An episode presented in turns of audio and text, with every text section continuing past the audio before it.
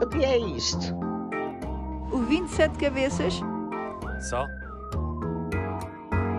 É um bicho de sete cabeças. É um bicho muito malandro e manhoso. É aquele que nos vai arrastar a todos. Cate bebas, cate bebas. Eu acho que o Alexandre Sincero desencaminha. acho que vocês afogaram os morangos em vinho do Porto. Não foi em- nem em açúcar nem em chantilly.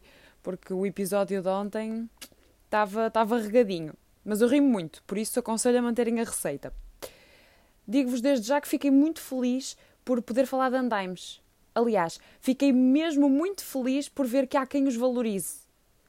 Os andaimes não são só uma estrutura de ferro frio.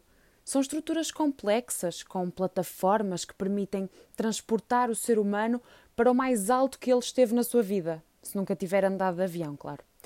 São plataformas que permitem o piropo despropositado e o armazenamento de minis em dias de calor. E vocês vão me perguntar como? E eu respondo: as plataformas de cima fazem sombra e não deixam aquecer a cerveja. Está tudo pensado. Então, estruturas tão incríveis só podem ser construídas por entidades mágicas. E, na minha opinião, ou é o Pai Natal ou Deus. Eu aposto mais na, na ideia do Pai Natal, porque ele tem muitos doentes a trabalhar com ele. Se ele numa noite consegue distribuir presentes no mundo todo, então, se tu olhas para um prédio, não tem lá nada, no dia a seguir, quando voltas a olhar, já tem uma estrutura com 13 pisos, pá, só podem ter sido os doentes do Pai Natal. Mas pronto, acho que já, já refletimos acerca disto. Espero que estejas mais descansado na tua inquietação, sincero. E acho que é hora de metermos os negacionistas ao barulho.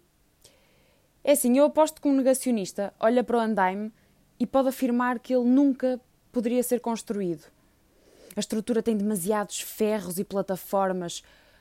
O andaime vai parar em frente ao edifício, segundo um negacionista, porque uma nave de ETs cospe do céu a estrutura no décimo de segundos no qual nós pescamos os olhos.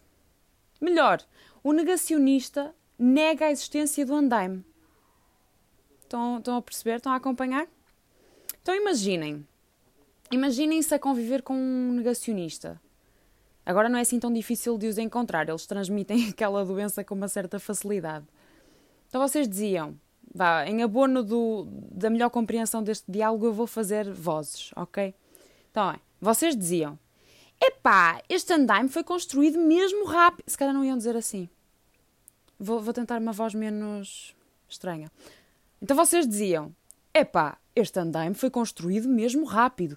Ainda ontem cá passei e não tinha nada. O negacionista vai olhar para vocês incrédulo.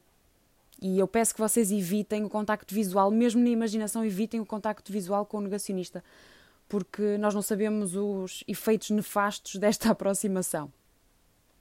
Então o negacionista ia olhar para vocês incrédulo, retomando aqui o diálogo, e ia dizer: O andaime não existe, nunca existiu. É uma mentira que as pessoas se contam para acharem a espécie humana mais forte e ágil. E vocês perguntavam e bem: Então, mas eu estou a ver ali o Zé Vinagre lá em cima na plataforma. Ao que o negacionista responde: Mas não é o andaime. Ele é uma marioneta do sistema, o Zé Vinagre, que está a ser controlado por fios de nylon para trabalhar mais. É a escravatura do século XXI. E só é possível mantê-lo assim direito porque a Terra é plana. Se fosse redonda, como os burros dizem, balouçava no fio. Minuto de silêncio para este momento. Como é que vocês se sentiam depois desta experiência? Frustrados? Não. Ótimos. Ótimos porque lhe tinham espetado um bilhete na testa.